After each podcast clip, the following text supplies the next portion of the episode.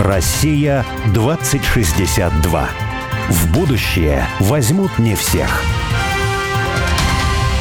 Меня зовут Борис Акимов. Ну, а я вот Олег Степанов. Мы авторы проекта «Россия-2062». Наша цель – создать модель позитивного и привлекательного русского будущего. А 2062 год – это символическая дата – и считается, что в 862 году появилось первое русское государство. А значит, в 2062 году мы отметим 1200-летний день рождения нашей страны. И каждый раз мы зовем в студию «Радио Спутник» героя, который, не дожидаясь 2062 года, действует уже здесь и сейчас, строит будущую Россию. Россию мечты. Россию 2062.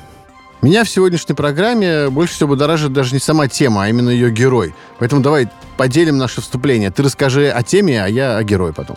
В деле строительства современной России, а тем более России 2062 года, главный вопрос – а есть ли нам что предложить миру по всем важнейшим направлениям человеческого бытия? И не только нам с тобой, Олегу и Борису, а вообще всей русской мысли есть что предложить миру?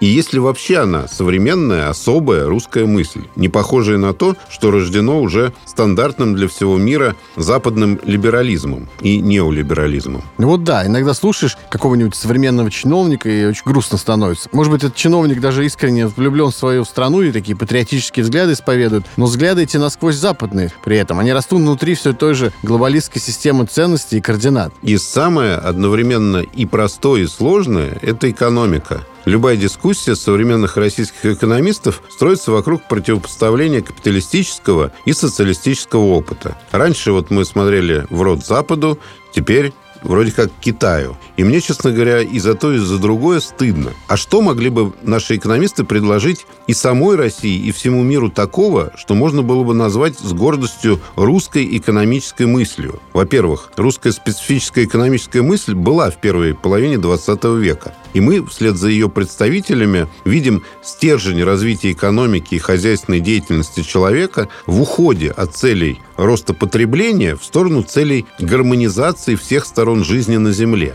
И в программу мы не раз приглашали героев, уже сейчас являющих эту тенденцию на практике. А вот интересно, что скажут экономисты-теоретики, профессионалы в экономической мысли, и русской, и не русской на самом деле. А вот и мое время пришло рассказать о герое. Человек это точно удивительной судьбы. Вот только представьте себе, это монах и священник, но одновременно директор департамента Счетной палаты России – действующий экономист, доктор экономических наук и архимандрит, автор большого количества экономических исследований, действительный государственный советник Российской Федерации второго класса, как звучит, и при этом еще и заведующий кафедрой истории церкви из ТФАК МГУ. Это отец Филипп, в миру Вениамин Владимирович Симонов. Я же говорю, человек очень удивительной судьбы. И вот сейчас мы будем этого человека немножко пытать. Что такое экономика? Как она может измениться в будущем? И может ли она пойти по пути гармонии и заботы? И в чем суть этого пути? Все, расспросим архимандрита-экономиста. Отец Филипп, здравствуйте. Здравствуйте, Добрый отец день. Филипп. Добрый день. Отец Филипп, скажите для затравки, как служится монаху в счетной палате? Вы же архимандрит, вы успеваете службы служить в церкви. Понимаете, если все э, систематизировать, то ничего нет невозможного. Единственное, чего я не могу, я не могу жить без склерозника. Вот там как бы все расписано, все это согласовано, чтобы никого не подвести, чтобы везде быть вовремя. А так, в общем, за 30 лет привычка определенная уже вырабатывается. Когда я узнал вообще о том, что вот есть, есть такой человек, как вы, да, меня это как-то так удивило, да, в каком-то смысле даже удивило не в плохом совершенно смысле, а вот таком общечеловеческом. Удивило, что вот можно сочетать такие вещи, как монашество и э, работу в счетной палате, быть таким Но это чиновник. экономистом. ведь? Да. Да, действующим экономистом-чиновником и при этом вести монашеский образ жизни, как это сочетается. Я понимаю, что был, ну, Лосев был тайным монахом, например, я про это слышал. Но мне всегда так казалось, хотя, может быть, совершенно неправда, что он был тайным, ну, потому что в советское время, каким еще ему быть, как он, наверное, не мог. В советское время существовала такая присказка, она из жизни произошла. Храм, начинается причастие, из задних рядов ведут старушку с громким шепотом «Пропустите тайную монахиню Феодосию».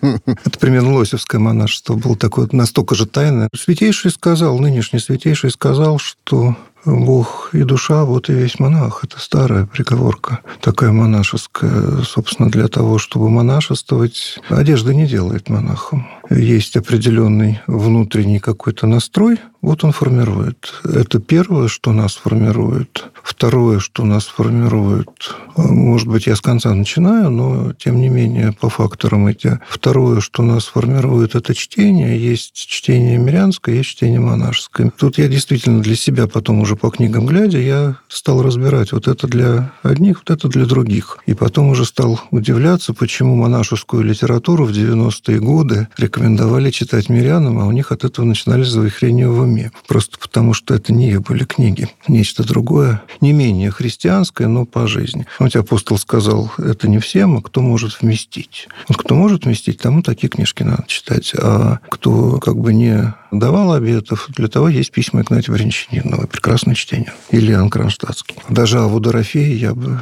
в руки не дал. Угу. И третий момент, который нас формирует, он, правда, формирует это богослужение. То есть я сказал в обратном порядке. Причем не сам внешний строй богослужения, а с годами научаешься погружаться в ту службу, которую служишь, или вечернее, утреннее богослужение, литургическое богослужение. Я всегда был против русского языка в богослужении, несмотря на то, что у меня были довольно добрые отношения с отцом Георгием Кочетковым, нашим основным пропагандистом, так сказать, русского языка. На мой взгляд, византийский текст настолько точно, в том числе музыкально точно передан в церковнославянском переводе, что пока вот я много читал вариаций русских на эту тему, но это вариации на тему. А вы в каком году приняли постриг? 31 год уже. Вот, 92 Скажите, ну хорошо, вот, вот, вот можно, наверное, кратко на это ответить, но все равно мне не, пока не понимаю. Вот вы стали монахом, вы представляли себе, что... пришел ваша, в монастырь. Вы, ваша жизнь дальше сложится вот примерно так, как а. вы... Или вы собирались вот жить монашеской жизнью в монастыре, там где-то в келье, не я видеть пришел, мир?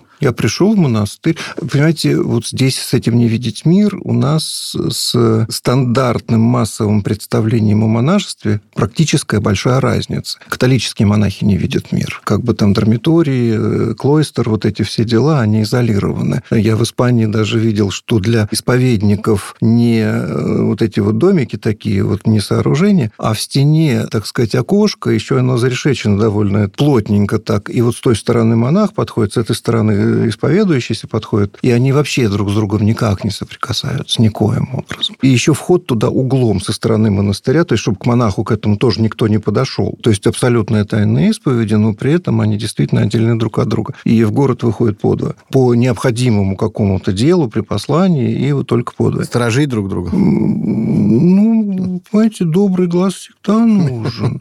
Ну, мало ли, вот старцам ведь всегда рекомендовали не жить одному. Это очень редкое явление, когда монах живет один где-то там такое. Бывало, ну, Мария Египетская, например, она святая. Вот. Для стандартного такого жития один-два послушника должно быть. Потому что кто-то должен закрыть глаза. Знаете, мне довольно много лет, и поэтому, если я еду в командировку, я стараюсь, скажем, ехать не один. Просто потому, что надо будет закрыть кому-то глаза. Мало что случись по дороге, а у меня болезней полно. Поэтому, как бы, в этом плане это, как бы, довольно такой, знаете, прагматический. Вообще вся жизнь церкви очень прагматична, на самом деле. Никто этого не замечает, но там все построено на исключительной прагматике, веками наработанной прагматике. Я пришел в монастырь, я три года жил в монастыре, а потом каким-то образом все это преобразовалось, потом началось движение, связанное с образованием миссионерского отдела, еще при покойном патриархе Алексии. Это был, наверное, 95-й, 6 год. Да, в шестом, по-моему, году образовался отдел под руководством тогда еще епископа Белгородского Иоанна, теперь митрополита. В прошлом году он сдал свои полномочия, 25 лет. Это большой срок все-таки.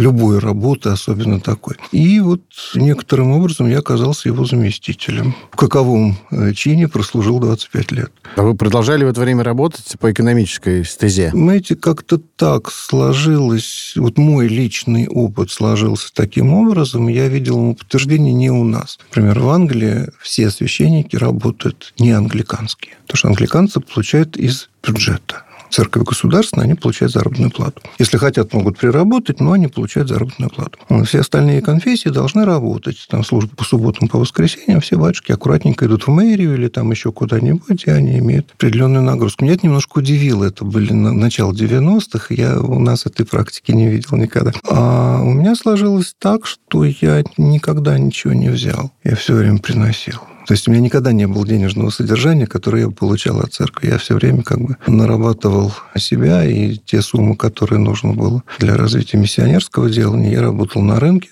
где-то с 96 -го года, соответственно, в районе банковской сферы как бы вся жизнь разворачивается, и необходимо было заниматься тем, что сейчас называют фандрайзинг. Вот скажите, вы же глава департамента по надзору за банковской деятельностью. Ну, не то чтобы под надзор, собственно, счетная палата не занимается надзором, это не наша функция. Мы занимаемся госконтролем. Ну, контроль... Сейчас в законе написано э, высший орган государственного аудита. Угу. Вот контроль именно за банками, да. правильно? Скажите, а вот банки сами, процент на вложенный капитал, это такое экономическое зло или нет? Любимые песни покойного отца Всеволода Чаплина, с которым мы периодически на эту тему как-то пытались дискутировать. Дело в том, что банковский процент состоит, как э, любая цена, банковский процент – цена денег. Он состоит из двух частей – себестоимости и из прибыли. Себестоимость – это то, что получает э, как бы человек за то, что он обслуживает или производит что-то. Ну, деньги ничего не производят, их просто обслуживают. Есть какой-то персонал, есть дань сооружения, есть автомобили, есть перевозка ценностей, есть хранение ценностей там, и так далее. Это стоит денег. Вот в этих пределах я совершенно не вижу разницы от обычной цены. То есть это абсолютно справедливо. Заработные платы сотрудников, там, понимаете, это я понимаю. Все, что выше, а у нас сложилась ситуация, что вот отца Всеволода как бы раздражало, все остальное было существенно выше. Наша экономика на моей памяти за последние 30 лет никогда не работала по стандартной норме прибыли. На Западе стандартные нормы прибыли мы всегда дисконтировали по этой норме прибыли, когда рассчитываешь кредит на перспективу, в качестве дисконта берет стандартная норма прибыли 10%.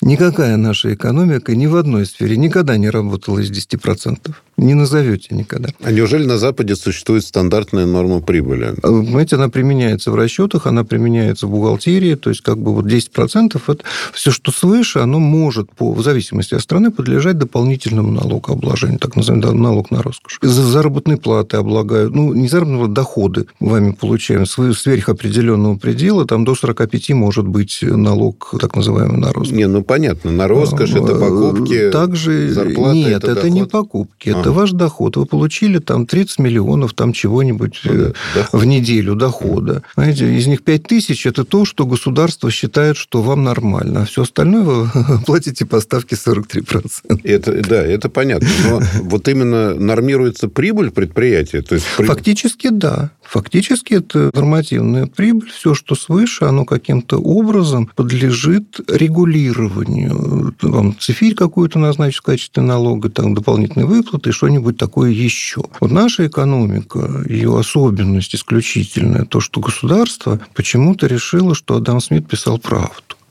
И совершенно не надо в это дело лезть. Оно само образуется. Само оно образовывается ровно вот так, как мы видим это на улице. Без руля и без ветрил. Причем наше государство поддерживает эту историю. Намеренно, я считаю, поддерживает. Поэтому здесь вопрос вот в этом заключается. Наше государство на базе вот этого сказочного Адама Смита попыталось организовать экономику, которая функционирует с большим трудом. Причем не потому, что что верхи не хотят, они очень хотят. И они даже что-то могут, а потому что низы уже ничего не хотят. Потому что маргинализованная вот эта масса, по большей части, уже не хочет работать. Но, с другой стороны, видимо, есть существенная региональная дифференциация. Я вот третьего дня приехал из Екатеринбурга, там существенно иная ситуация по сравнению с Центральной Россией и по бизнесу, и по труду, скажем так. Что есть бизнес, который вкладывается в какие-то совершенно социальные вещи, не приносящие доходы, он продолжает в них вкладываться. Есть бизнес, который стройку строит, вот эти дома жилые, нормальные, не вот эти муравейники, домики, не кондоминиум или как это, господи,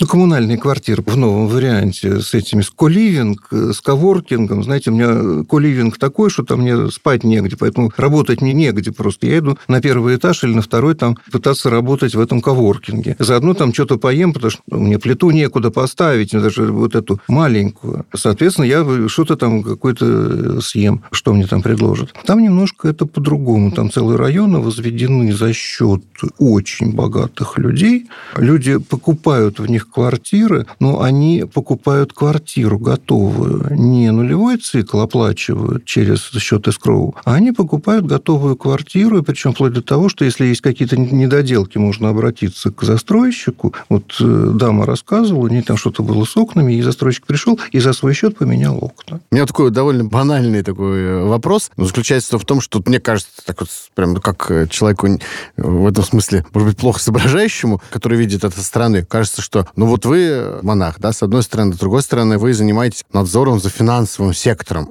А мне так со стороны Не кажется... надзором, а аудитом. Аудитом, хорошо. Надзором Но, во всяком случае, имеете отношение к финансовому сектору экономики. А кажется, Монах-прокурор еще такого не Этого еще мне, нет. мне как профану кажется, ну уже где там дьявол в, в деталях вообще зарылся, вот это как раз финансовый сектор. Вот люди там что-то делают, труд там свой вкладывают в землю, не знаю, выращивают там зерно. Вот это да. А вот есть какие-то банкиры, это такие, это просто спекулянты, там вот финансовые махинации и так далее. Вот у вас как вот, ну, тут вот, может, я не прав, или если я частично прав, то как это может сочетаться тогда? Моя проблематика в том и заключается, что то, что находится в сфере нашего аудита, не предпринимало подобного рода усилий, которые вы красочно описали. Скажите, ведь э, экономика в общем, о которой вы говорили, вот этих принципов, она исходит из представлений, и именно та экономика, которая началась в 90-х годах у нас в стране, и нам такое представление, ну, не то что навязывали, но, по крайней мере, о другом не говорили, что это некая самоорганизующаяся система, да, Ну, вот и сказка Адама Смита. да, но она даже и потом продолжалась, Ну, э, да, эта да, сказка. да. вот. Неолиберальная сказка. Да, да, и она до сих пор продолжается. Причем, знаете, вот мне так казалось удивительно, там, я помню еще в начале 90-х годов мы с соседкой по коммунальной квартире так, ну, разговаривали, мы не, не ругались, но так спорили, можно сказать, да, и я ей говорил, что вот была вера в демократию именно как в какую-то самоорганизующуюся систему, которая ведет общественное устройство к некому э, Ладно. светлому будущему, да. Экономика, то есть вот эта конкуренция экономических субъектов, то есть физических и юридических лиц, это вот некая тема, которая с необходимостью приведет к светлому будущему человечества. Я еще тогда и сказал, Ольга Константиновна, вот, на мой взгляд, ничто не может заменить совесть. Да? То есть человек так создан, человеческое общество так устроено, что самоорганизующиеся вот эти механизмы, самоорганизующийся механизм один, он энтропия. Да? И за счет этого мы, в общем, как бы в экономике устанавливается равновесие, а мы приходим к смерти. Да?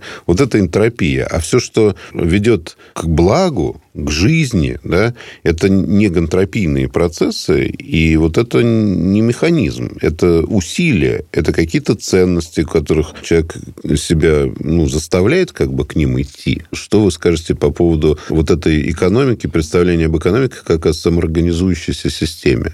Если бы мне кто показал бы когда-нибудь реальное существование вот такой вот самоорганизующей системы, я бы, конечно, был бы, наверное, счастлив. Это был бы исключительный опыт. Я им не обладаю. Никто мне пока ничего не показал. Включая нынешних либералов, я как бы в этой компании с конца 80-х. Большинство людей знаю с тех еще с 80-х э, годов, которые сейчас работают. И все время хочется кому-то объяснить, что есть еще другая книжка, а не только та, которую они прочитали. К сожалению, они прочитали только одну книжку. И вот согласно этой книжке, которую они выучили хорошо, они пытаются это все дело как-то реализовывать. Я не знаю, особенно сейчас, особенно в эпоху монополистического капитализма, особенно в эпоху империализма. Я не знаю ни одной страны, ни одной крупной монополии, которая пустила бы дело на самоорганизацию. Вы знаете? Я нет. А скажите, вот если, скажем, вычленить, ну, не знаю, там, как обычно говорят, там, три или пять список из трех или из пяти основных зол экономики, вот либеральной экономики. В В чем они? Исключительное дерегулирование, там одно зло. И на этой почве все остальное, оно является только проекцией. То есть как только заканчивается организаторская функция, на кого-то ее нужно возлагать. У нас почему-то кого-то осенило в 2000, по-моему, втором году. Оказывается, банки у нас должны были организовывать экономику, выполнять функции государства. Инвестиционные. Я с 2002 года объясняю людям. Кто-то вот в прошлом году, Эльвира сказала, кто-то понял наконец-то, что банк – это трансмиссионный механизм, это транзит денег. Ну, вообще, вот мне кажется, Может, иде- заговор? идея, знаешь, откуда? В теории экономики всегда было такое несоответствие глобальное, что вот когда мы делаем какой-то продукт, любой, да, мы своим трудом ну или это коллектив, может быть, фирма какая-то, да, мы своим трудом создаем какую-то добавленную стоимость. То есть мы что-то берем откуда-то, да, а потом трудом вот добавляем стоимости. И там это и у Маркса было, и до Маркса это было, что вроде бы в этом смысле труд должен определять цену. То есть я вот купил деревяшку какую-то, из нее сделал стол да, и сколько я в него труда вложил, вот я сделал хороший стол, поэтому он стоит дорого. Я сделал стол похуже, но зато он подешевле, да, но... Это соотношение это потребительной не... стоимости и стоимости. Да, но в, в реальной экономике на цену влияет только обмен, только обмен. Вот товар поступил в обмен, и поэтому сколько я труда вложил в этот стол, на цену не влияет абсолютно. Да? И пытаются, соответственно, вот эти меновые процессы в экономике, они там математически, ну, они сложные, их там, это не, не равновесие, ну, это отец Филипп лучше меня знает, да, это не равновесие спроса предложения ни в коем случае, ну, это более сложные это там немножко все-таки не так, вы упрощаете совсем. Все-таки я выхожу в рынок хотя бы с себестоимостью плюс 10% прибыли. Себестоимость – это мой труд. Да, это я понимаю. То, что я, я могу, затратил. Я могу, на самом деле, 100, а 200, вот, 300...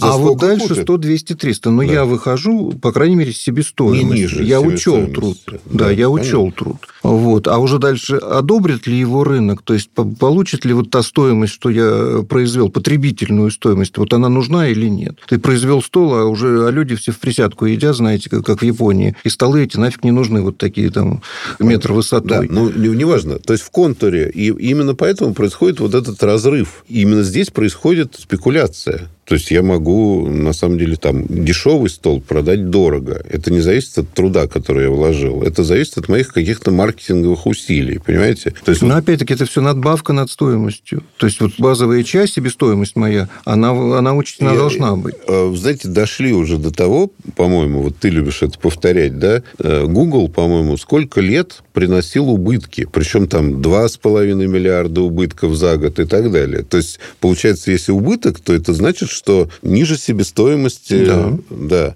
И при этом акции цена растет. Ну, акции, рынок ценных бумаг, он настолько искусственный. Это и контора существует. Мой любимый пример для, для детей, чтобы они это сами посчитали и позанимались. Оценить стоимость основных средств, э, вот основного капитала, э, машин, оборудования, там, заводы, пароходы и прочее, за 30-40 лет, и сравнить э, с динамикой акций. Ведь ничего решительно, ничего не изменилось в такой пропорции в основном капитале, чтобы вот так выросли акции.